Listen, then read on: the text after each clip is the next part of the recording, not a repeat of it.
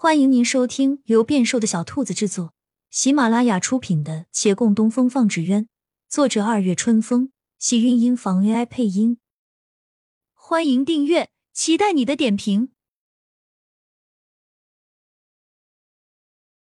第一百二十四集，他坚信自己没看错，他们家大人对那洛姑娘是有好感的，只是他不自知，也全然没开窍。不行。这事儿我得寻个机会，帮大人打听一下。宴席开始，因为刺史大人好端端的家宴，仍然无可避免的充斥着官场的味道。他坐于正中央，想跟旁边人叙一叙家常，却发现没人愿意离他那么近。唯一坐在他旁边的李慕言又一贯严肃，叫他不由无聊。正逢李老太太在看两家送过来的纸鸢，无聊的人终于想到了话题。他轻敲了一下桌子，笑道：“维远县每年都举办签约会，这儿的纸鸢做得好，本官早有听闻。你看看那两只纸鸢，一看便是佳品，不知是出自谁人之手啊？”李慕言便命人将那两只纸鸢展到他面前，回道：“此为两个纸鸢方的作品。”他分别将常青斋与红鸢方引荐了一番，常大人低眉细看了一会儿，却不解。既然是两家的，这怎么都差不多？他眼前两只纸鸢，寿星手捧仙桃，眉眼惟妙惟肖，那白狐缕缕分明，宽大衣袖层层有序，下方一只仙鹤头戴红缨，颈系红绸，眼睛明亮如珠，一双洁白的翅上有繁杂暗纹，短翅与长羽各不相同。他以为那翅膀就是用飞禽羽毛所制，伸手分别摸了摸。发现都是用绢做的，不由露出惊叹神色。虽然也有些差别，比如说一只的翅膀末尾处仍勾了燕嘴图文，这是红院方的标记。他们以沙燕为代表，不管什么样式的纸鸢都会做个类似标记。而另一只的翅膀看上去好像大一些，除此之外再没什么不同了。这让他多少有些遗憾。既然是两家线上来的，本该一较高下才是啊。这都是一样的，倒是没有什么可比性。李慕言暗暗摇头，他好不容易见这两家如此有默契，调解有望，还比什么比？家母寿辰，这纸鸢只做个道贺之用，原本也不是用来相比较的。可是纸鸢本来不就是用来比试的吗？要不你每年办签约会是做什么？这李慕言顿了顿，目光回转。从一众客人身上掠过，那宴席上的顾掌柜开口道：“常大人，贺寿纸鸢只重观赏，放飞就不必了。何况此处也没地方。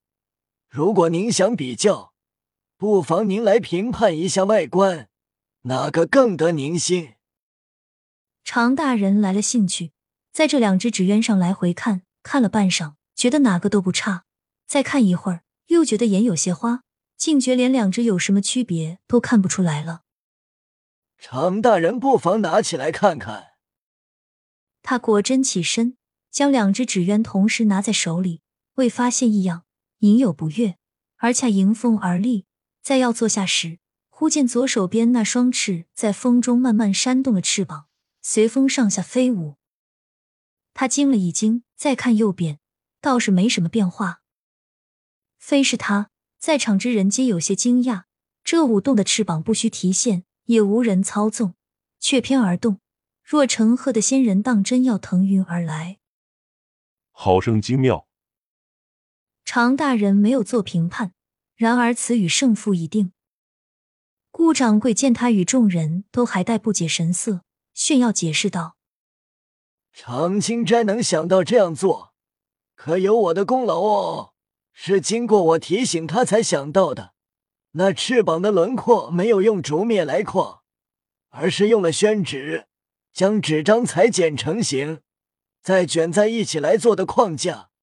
纸张比竹篾软，而卷在一起也有支撑的力度，所以这翅膀哪怕不放飞，只要有风，也能动起来。原来是这样。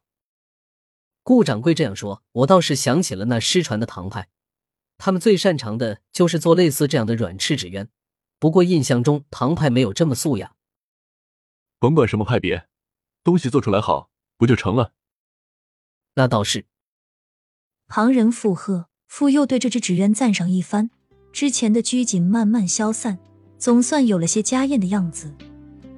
但李慕言并没有松口气，在这众人言笑晏晏中，有个人的脸拉得老长，自是陈生红。